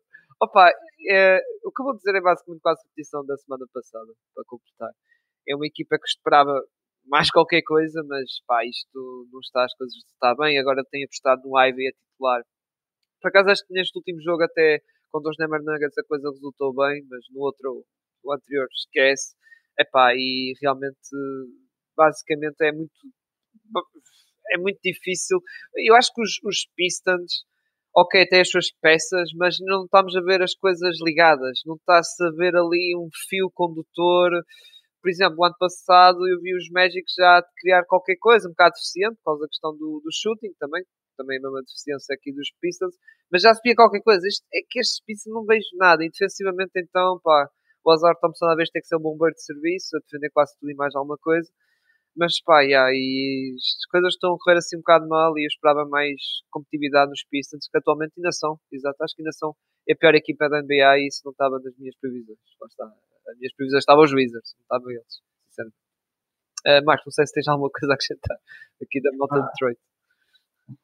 Detroit eh, não, não era aquilo que estávamos à espera, mas também olhando bem o que é que podemos esperar desta equipa. Temos ali qualidade no Cade e no Duran, o Ivy pode dar qualquer coisa, mas depois o Kevin Love, como tu disseste, temos o Bagley, Tens o Wiseman. lesionado, o problema é esse também. Opa, mas O Bogdanovic é malta que, man, Burks, ok, que o nome que a nossa gosta muito dele, isso é tudo malta que vai ser trocado. Tipo, isso está mais que isto. Está bem, mas eles vão ser trocados por alguma coisa, não é? Sim, mas ah, o valor deles Convém. não, Convém. não vai ser muito grande. E se puderem englobar o, o Bagley e o, e o Wiseman num desses pacotes, melhor ainda. A questão é que, já, vai receber qualquer coisa, mas o que é que eles vão receber? Imagina, imagina quando os Celtics começarem a ver o Holiday a ter exibições destas que ele teve contra os Hornets todos os dias e trocarem o Holiday pelo Bogdanovic e pelo Wiseman. Nemias a competir pelo Wiseman por minutos. Maluco. Epá, é, o, é o segundo ano consecutivo em que o Burks é um dos jogadores com mais impacto no que toca uh, on-off, tipo, no lado ofensivo da NBA. Portanto, E atenção, o Burks, tal como eu disse no episódio Afunda, já que o Monty Morris está em testar e os bases todos, está a testar o Kate com o Ice, está a testar o Kate com o Ivy, também podia testar com o Burks, já agora. não, essa é a questão. O Burks, É que eu acho que é o melhor fit. o acho que é Burks, o não melhor ser fit titu- o Burks ou o Saucer não serem titulares nessa, César, não serem titulares nesta equipa, para mim não faz sentido nenhum. Ninguém Não, consegue explicar isto. Há muita coisa que não faz sentido nenhum nestes Pistons e uma delas é que o treinador também às vezes passasse um bocadinho dos cornos. Não é isso, honestamente, eu culpo inteiramente o Monty Williams e por, e por, e por eh, digamos, por arrasto estou a culpar o front office. Porque escolheram este treinador, apostaram nesta visão e eu não estou a perceber. Pá, o Monty Williams tem um grande problema. Ele tem o Andrew Shamat na equipa. Neste O caso. Monty Williams tem um problema, que é ele, ele, está, ele está a treinar basquete como se fosse 1997. Também, também. É o Pá, quase resultou em Phoenix. né? Quase resultou. Opa, eu percebo a contratação dele, porque ah, ele levou, eh, pegou naqueles Santos que estavam quase na lama, digamos, e ok, revitalizou um bocado.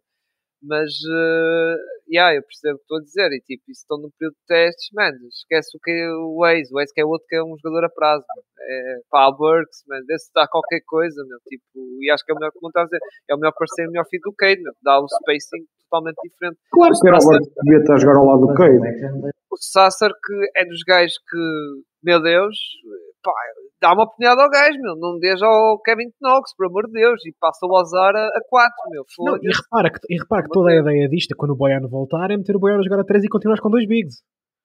Sim, exato. Este é o ser. plano atual, quer dizer, isto é completamente absurdo.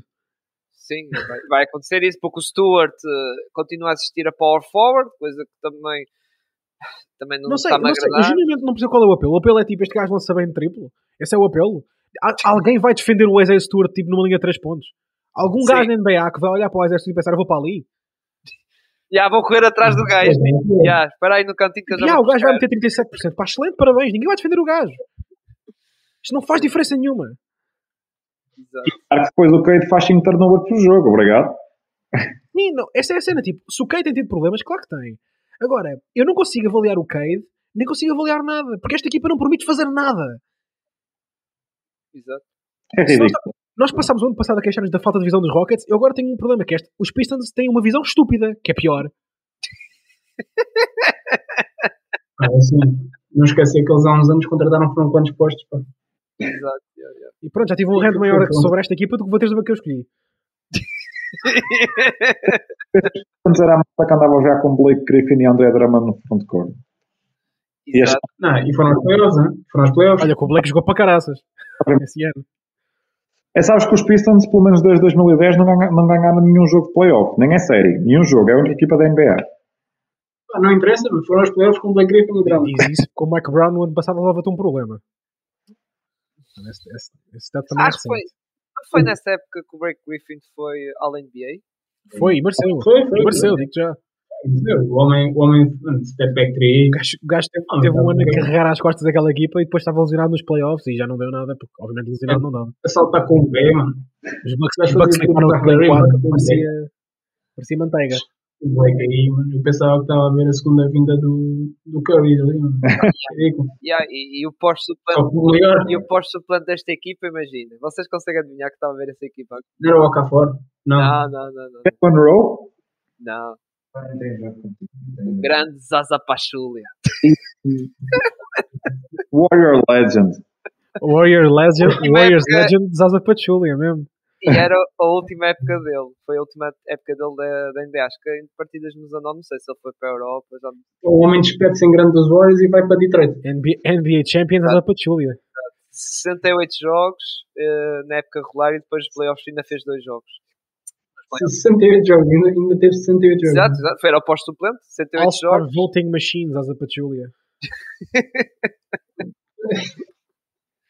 Eu parece que nós não podemos ter nada bom, mano. Os Zaza ia ser All-Star nesse ano. Esse ano, ano anterior. Meu Deus. Não, e, Não, ele- mas e, eu- e ele, e ele, quando se retirou, foi para os Warriors como consultor no front office. Yeah. Ah, foi? Ah, eu não sei se. lá está. Foi, foi. Isso eu lembro. Isso eu Ele, lembro. ele, Isso ele é ganhou um anel de, digamos, de staff quando, quando ganhámos aos Celtics agora em 2022. Mas, mas eh, só, só para terminar isto, lembras-te ao Pinto nesse ano, da, da tal dos votos do All-Stars da Zapachúlia, eu ter colegas, tugas, a dizer isto é uma vergonha, votar pela bandeira. Eu, eu não comento acerca disso, já da altura da votação para o All-Star voltarei a meter o tweet da praxe e não me volto a chatear com isso. Não vai estar Uma vergonha, pá. Claro que não. Votar, votar por um gajo, não sei o que, o que mais, que não joga. Imagina, já votei no Kelly Olynyk, já votei, uma vez fiz, espetei os clubes gajos do Zito, mano. Kelly Olynyk teve um voto à minha pala, mano. Mas pronto, vamos passar, vamos passar porque ainda temos aí duas equipas para bater. Epá, tenho, tenho, eu estou ansioso por esta. Opa, Chicago Bulls. Ah, O que é que quer dizer, vamos- já estamos a o que é que vamos falar sobre o Chicago Bulls? É uma equipa que já devia ter sido desmanchada no ano passado. Surgiu agora um- os, os rumores que querem mandar o Lavine embora. Opa, já. Não sei quem é que quer usar Lavine. Li agora que os Jordan se querem usar Lavine. Pá, força. Lá à vontade. Acho que é uma excelente ideia. Juntar um gajo que não defende nada a uma equipa que defende, que defende zero. Acho que é uma excelente ideia. Opa, os, os Bulls têm que perceber de uma vez por todas que está na hora de ba- acabar, acabar com esta experiência ou whatever. Troca- Troquem o DeRozan enquanto tem algum valor. Eles só podem trocar o Sabitz em janeiro. Têm que trocar o Zé Clavin por alguma coisa e começar do zero por ponto final. Porque um franchise que tem seis títulos andar neste nesta nesta coisa horrível que eles têm andado nessa última década dá pena e os Bulls são uma equipa que toda a gente gosta e têm equipamentos fixos por isso, sim. E opa, eu não percebo como é que eles ganharem um jogo aos Miami Heat depois de começarem a perder 22-1 ou logo que foi, mas o Marcos terá de su- certas justificações sobre isso. Não, yeah, vibes. Ganhar. É justo ganhar bem. Yeah, oh Marcos, desculpa lá. Depois daquele arranque coisa e depois. É pá, desculpa lá. Não, tranquilo, mano. Então, tirar o pé do acelerador Não também. te esqueças que, Qual era a piada agora? não te esqueças que temos também as trocas potenciais de Alex Caruso e da quantidade de equipas que vão começar a, a abrir cofres. Exatamente. Ah, o, Alex, sim. o Alex Caruso é um Sixer e tipo, não há nada que me faça tirar essa ideia. É um sexto, Sim, eu, eu, eu, eu dou agora o Cominga e uma pique. Tipo, agora. Neste, neste momento. Tipo, neste exato momento. Olha, Ah. uma pique. eh, exato. Eu, muita gente tem falado com o Caruso. Aliás, muita gente tem, tem, tem pegado nessa questão das trocas. Quer dizer, ah, o Caruso, ainda brinco. vai, Eu penso na brincadeira. O Caruso vai valer mais piques que o de Mother Rose, Zé Clavina. É pá, calma. Ok, o Não, homem é vai, vai, vai, vai. O Vai dar Caruso, neste momento, é melhor jogador que qualquer um desses gajos para uma equipa que quer ganhar um título. Sim, mas não vai dar duas piques. Não, Não, vai, mas. Não, não vai dar duas pigs, mas vai dar retorno mais valioso para o Zé Clavini e para o Madroso. eh, ok, Vai sim, para- porque de Mother Rose. Vai aparecer uma equipa de. Expiring E o Zé Glavin tem que vir contratos lixos. Eu percebo, tipo, imagina Nova York para pós Knicks, e vamos imaginar. Ah, ninguém, quer o contrato, ninguém quer o contrato de Zé Clavini. Ninguém. Eu estou a dar umas hipóteses hipotéticas, tipo, atenção, mas ao menos eu sou aquele gajo que diz, ah, sei que é dos Lakers, tipo, os Lakers não podem trocar ninguém até 15 de dezembro, não sei porque é que ninguém. Não podem. Ah, não podem trocar o Anthony Davis. Não, nem esse podem, nem esse podem, nem esse podem. podem trocar o LeBron. Não, nem o LeBron, podem trocar. eh, Não, o LeBron podem, o LeBron podem. Podem trocar, Podem. LeBron. podem trocar o LeBron e o Max Christie e o Sfino. O rookie dele. Não, aceit- não aceitavam isso pelo Lavino. Não sei, Sabes qual, sabes qual é a parte? É que eles aceitavam se fosse o LeBron. Estás a imaginar LeBron a jogar Chicago, em Chicago, Chicago Bulls? A dizer, posso usar o 23? É pá, isso caía, caía tudo em Chicago. Chicago, Chicago e agora. Ah, que. Opa, mas já, eu, eu percebo a, a vossa cena, que há que é um jogador se calhar valioso e há aí as equipas acredito que vão mais depressa correr claramente para ir atrás do, do Alex Caruso, seja Bucks, seja Sixers, seja Warriors, seja o que Oh, man, esqueçam, que- esqueçam o Alex Cruz nos Bucks, porque os Bucks não têm absolutamente nada para dar. Yeah. Eu estou farto de ouvir esta conversa, mas os Bucks não têm nada para dar, meu. Eu não estou a dizer, eu não estou a dizer que Bem. eles vão buscar, Pito, estou a dizer as equipas vão lá, vão lá Não, bater é que não é isso, é que, é que eu já ouvi 550 pessoas a dizer que o Alex Caruso vai para os Bucks quando os Bucks têm absolutamente zero para dar. Zero! Quer dizer, que eles não têm Gastaram 5 picks de segunda ronda no Jake Crowder. Também foi. muito Agora, agora vão dar Eu ainda 5 picks swaps. Vão dar 5 picks. Nem sei se eles têm. Não, acho que não têm isso. Nem têm Eu não, eu, nem- eu não me vou repetir sobre a questão dos Bucks, mas tipo, é completamente absurdo esta equipa. Troca, troca o Drew Holiday para o Damian Lillard. Tudo bem, eu percebo qual era a ideia. Mas nesse processo, Javon Carter foi embora a custo zero e os gajos usaram tipo eh, o dinheiro que tinham para contratar a free agents no Cameron Payne. Isto para mim é completamente injustificável. Isto, isto é mais isto é mais tão um ponto justificável. Depois dizem que não há defesa. Depois afinal não há defesa de perímetro naquela equipa. O Cameron Não. Payne foi depois. Foi quando foi waived. Não esqueças que o Cameron Payne foi para os Spurs, depois os Spurs fizeram waived e eles foram buscar tipo. Mas, mas eles não, mas eles não têm de buscar o Cameron Payne em nenhum contexto. Mano, a, a solução é Marjon. Marjon. Não, sim, claro, tudo bem, jogar esse gajo agora. É assim, acho, se o que eles precisavam de arranjar outra líder era defesas. Tipo, e honestamente, meu, e, e- e eu sei que isto, isto vai ser a coisa mais on-brand sempre. O Diallo não foi pescado por nenhuma equipa. Ele ainda está disponível. The dude can't shoot, bro. E há o, o, o, o, Andrew Jackson e, o- e o Marjan são excelentes. yeah, Pinto, o Kevin Knox. Não, mas eu não estou a dizer, eu não estou a dizer, eu estou a dizer é que o Diallo não, não lança, meu. Isso não lança, não sei o que é que ele vai estar a fazer ali naquela equipa com o Demi e o Yannis, é só E isso. mesmo que estes gajos Não, estes lançam. não lançam, não. É assim, se tu dás 5 picks pelo Jay Crowder, também pode ir. desculpa. O, o, o Andrew Jackson lança desde quando? O André não, mas o Marjon lança, meu. Ah, lança médio. Ah, mas. La- lança, estamos, a ser, estamos a ser muito liberais com o Papa a lançar. é- Desculpa, yeah, com, to- com todo o respeito. o Diallo não fazia pior que eles. Portanto, é pá, Não, mano, eu não estou a dizer que o Diallo não é, não é um bom jogador valioso, mas se tu tens o André Jackson para desenvolver, não faz sentido ir buscar o Diallo, mas é só a minha opinião, faz atenção. quando, tu, quando tu não, faz quando tu tens espaço para todos, porque tu não tens defesas. Pronto, Mas ok. eu percebo que o Pinto, eu percebo que o Pinto quer. Opa, yeah, embora eu percebo os vossos dois lados. E atenção, eles precisam de, como o Martim está a dizer, eles precisam de defesa agora. O André Jackson é um projeto de jogador. O Bocham também, ou seja. Mas eu estou a dizer que há espaço para todos jogarem, meu. Eles, tu não precisas estar a jogar o Cameron Payne e o Malik Beasley e o AJ Green ao mesmo tempo, os três. Eles fazem isso, meu. Pá, desculpa. Adoro a revolta, adoro a revolta do Martim, esquece. Mas Meu, o Leonard não teve o ano passado. é com- Vá, pronto, pronto, segue em frente. És tu agora. O Martim só vai dizer, só, vai, tá aqui, só tem aqui os Hornets por causa da, da standing ovation ao Miles Bridges, não é? Ah, sim. Sim, obviamente. Não, aliás, eu quero deixar isto claro. Eu não tenho nada para dizer. Acabou- é- Está ali a equipa e é isto. Porque eu recuso-me a dar plataforma e a falar desta equipa. Portanto, Ok. está ali, é aquela. Fim, fim, Ah. fim, fim, da minha, fim do meu segmento. Mas olha, não vais acabar a minha com o meu charote ao Lamelo. Não falei da equipa, só falei do miúdo. Não, não, eu, eu recuso-me a tocar. Eu recuso-me. Eu recuso-me. Recuso-me. Opa, eu percebo o que estás a dizer, que é tipo. Yeah, eh, a parte. É ridículo. Não, não, não, É parem, ridículo, parem, é parem. ridículo. Vocês estão a falar sobre isto. Não, não. Acabou. Próximo, Esse- próximo segmento. A próxima acabou. Devo voltar atrás aos Bucks, mano. Tem aqui mais fantasy hipotéticos. Olha, o My- Myers Leonard não teve lá o ano passado e fez um bom trabalho. Ser líder. Ahm, yeah. certo. A sério, para buscar esse gajo. Ok. Também dá. Thanasis também é um bom cheerleader. Calma lá.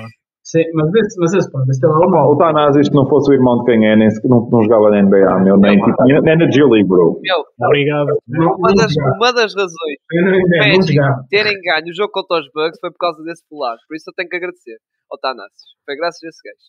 Espetáculo. O Tanazis, sim senhora. É, grande gajo. Ao nível dele, quem é que acham que está? Pá, vem-me agora esta pergunta. Desculpa. Ao nível do Tanazis, se tivessem que meter um jogador que esteja agora na liga. Agora na liga.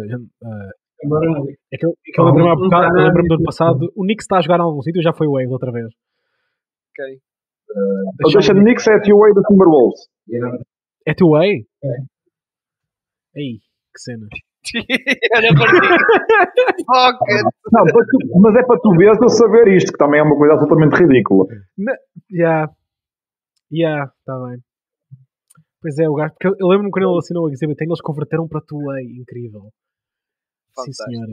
Tá. Excelente. Também a liga. Não dizem que a América é a terra das oportunidades. É, é- não, meu, se, há uma coisa que é acreditar no American Dream é o deixar ainda estar na NBA. Digo já. Fantástico. Eu quero lembrar também que o, a cheerleader Boba Marjanovic também não está na NBA. Ah, mas esse merece. O homem fez o John Wick, comigo. O Yeah, yeah. Estrela da Liga. João. que é que o Tanazis fez? Tem um podcast, é não. Oh mano, mas toda a gente tem um podcast hoje em dia. Então pronto, ainda é mais over. Tipo, nós temos um podcast, só para perceberes.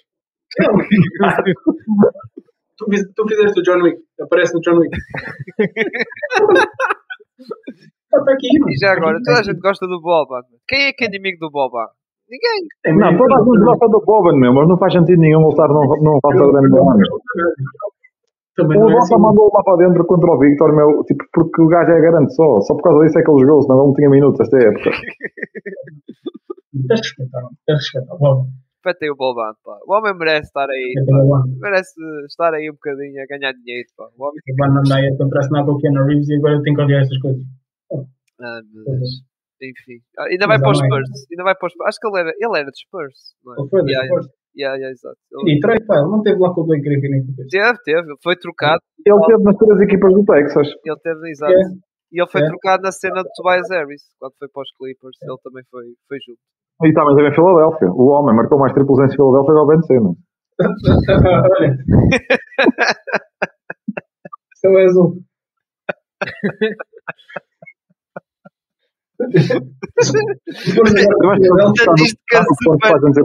Estatística super interessante que eu descobri agora, não fazia a mínima ideia. Boban marcou mais triplos que o Ben Simmons.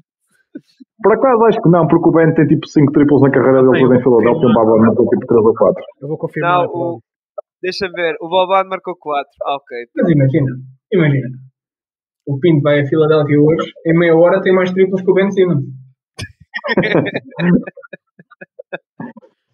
Mas tem que ser do cantinho, mano, porque de resto, se for zona frontal, eu não tenho força para, meter a bola, para a bola chegar ao sexto, porque o meu ombro direito não deixa. Também não. Combinas com o Max e assim, Max, já sabes, fazes aquela cena de penetração e tal, fake pass, passa para mim para o canto, ok. Ok, o não tem força. O tem menos em Filadélfia, mas tem mais de carreira. Sim, tem mais que. Sim, de carreira acredito que sim, mas em Filadélfia tem menos. Sim, mas tem o dobro de carreira. Exato. Não, o que era mais engraçado é que era em Filadélfia, ter mais em Filadélfia. Sim, não, mas, é, mas a questão é que todos os. Tipo, os quatro de Filadélfia são os primeiros quatro do Boban. Portanto, todos foram desde aí. Exato. E marcou em 20 e foi em 22 jogos, atenção, foi 4 em 22. O Ben Simmons foi 5 em não sei quantos jogos. São quem. Estamos aqui a three point rate. Se vamos ver aqui ver tipo per possession, isto está fortíssimo. Não é, não é comparável.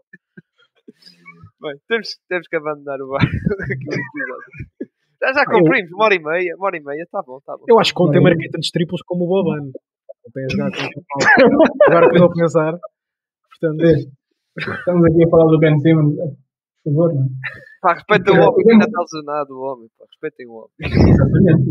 Ainda está lesionado. O gajo tem que idade. O homem está com as costas piores que as minhas, meu, e as minhas são péssimas. Tem a minha, né? 25. Já está assim. Ah, Deixa-me telemóvel, pá. o o ver. Imagina nós acabamos o podcast a falar de Boban, de Thanasis e da Sean Nix. que incrível. Porque, porque isto é basquete, meus amigos. Isto é basquete. Isto é uma discussão Where amazing happens. sobre Uppers. Isto é.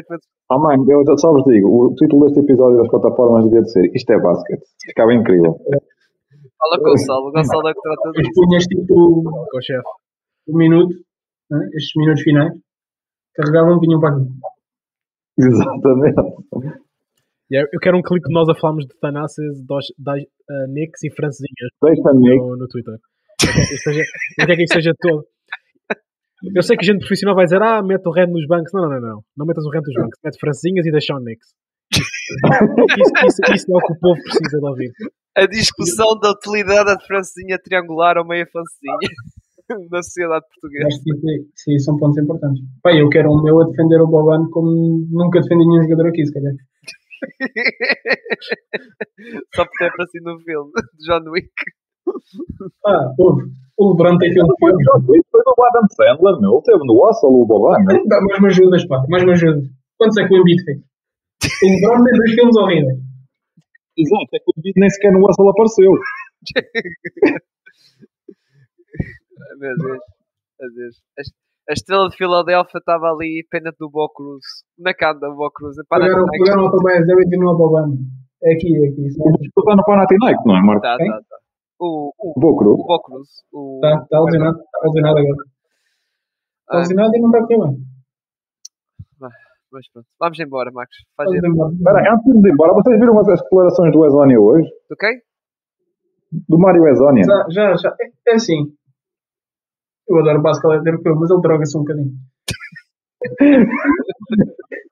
Ele a dizer que, que o pessoal só via a NBA porque, porque o pessoal era super atlético e que o basquetebol que se joga na, na Europa é 10 vezes menor que o NBA. A única diferença é que a malta é mais atlética e que o Luka Doncic é muito mais difícil de defender que o LeBron James. Não, o- não foi aí que me pôs a impressão. O que me pôs a impressão foi ele dizer assim que aqui temos para aí oito Lucas. Sim, sim, sim. Ok. Eu é- basquete europeu, eu gosto de ver basquete europeu. a Zónia está calada. Quinto, essa parte que tu descreveste é uma É. coisa que já só ouviu muita gente dizer antes. Aqui temos oito Lucas, parece-me especial. Isso é uma opinião especial de se ter. Sim, sim, sim. completamente. Eu acho que até o Azónia deve ser um gajo especial. Era fixe a dizer, temos oito Lucas mais eu, é? Bom, com isto eu acho que está terminado o episódio 2 com o Ezónia é um gajo especial. Marcos, não é que a gente nos pode ouvir? Atenção, Marizogna, Orlando Legend, Magic Legend. Não, peraí. Agora que estás a dizer isso, eu acho que ele é mais Nix Legend porque ele passou por cima dos gêmeos. Verdade. É um facto. Ya, ya, ya, estou-me a lembrar do Agora estou a ter, agora estou a ter flashbacks do, do Micites. Lembro-me agora basicamente do Micites jogar no sábado. Ah, Vês? Era um dos Lucas. olha. Não, é pá, o gajo jogou bem, mas poucos minutos. Força, Marcos. Ali não sabe. Para a idade de tanto, esquece isso. Sim, não, mas, não, o gajo entrou e olha, na defesa foi logo tipo duas help, duas help que li- lixaram logo. Também lixar o Cominga, às vezes em drives não é a coisa mais impossível, mas pronto. Era o que eu ia dizer, tipo, eu acho que tu não podes considerar, tipo, interferir o dribble do Comingo uma coisa assim, assim difícil, estás a ver? Que o gajo de dribble, dribble ele, deve, ele a driblar parece o Stevie Wonder. Ele é sem não ver. mas, mas foi uma boa movimentação e isso todo, todo- Eu estou a elogiar o gajo, deixa-me estar. vá. Vamos embora, Marcos. Já foi falado tudo mais. A partir daqui acho que vais ser ainda mais um nível, estás a ver? Estes últimos 15 minutos foram fortíssimos de podcast. Isto agora tinha potencial pá, mais alto nível. Isto tinha um potencial enorme para uma segunda parte. Agradecer aos, nossos parceiros, eh, mais NBA no Facebook e Basketball Notícias no, no Instagram e no X. Podem nos seguir a nós, posso no, no Instagram e no Twitter, ou X, ou como quiserem. Podem nos ver no YouTube e na Twitch e podem nos ouvir no Google Podcasts, no Apple Podcasts e no Anchor. E no, e no Spotify. Não sei se diz o Spotify, digo duas vezes. olha. Está feito. É, deixam as estrelinhas lá e eh, amanhã voltamos, embora não está aí o Martim, mas a partida vai estar a, somos os mesmos e talvez mais o, o Nuno e o Gonçalo para falar de cadeiras quentes, Eu só quero dizer que amanhã venho em protesto. Eu, por mim, continuávamos isto dois. Ah, mas pronto. Grande abraço, grande abraço a todos. Alguém quer dizer uma última frase, que agora está a ficar um hábito de podcast, já com uma frase assim meio inspiradora, não sei. Ninguém tem uma frasezinha. Ezone é especial, não fica? Enquanto, enquanto houver deixar Nix, há sonho.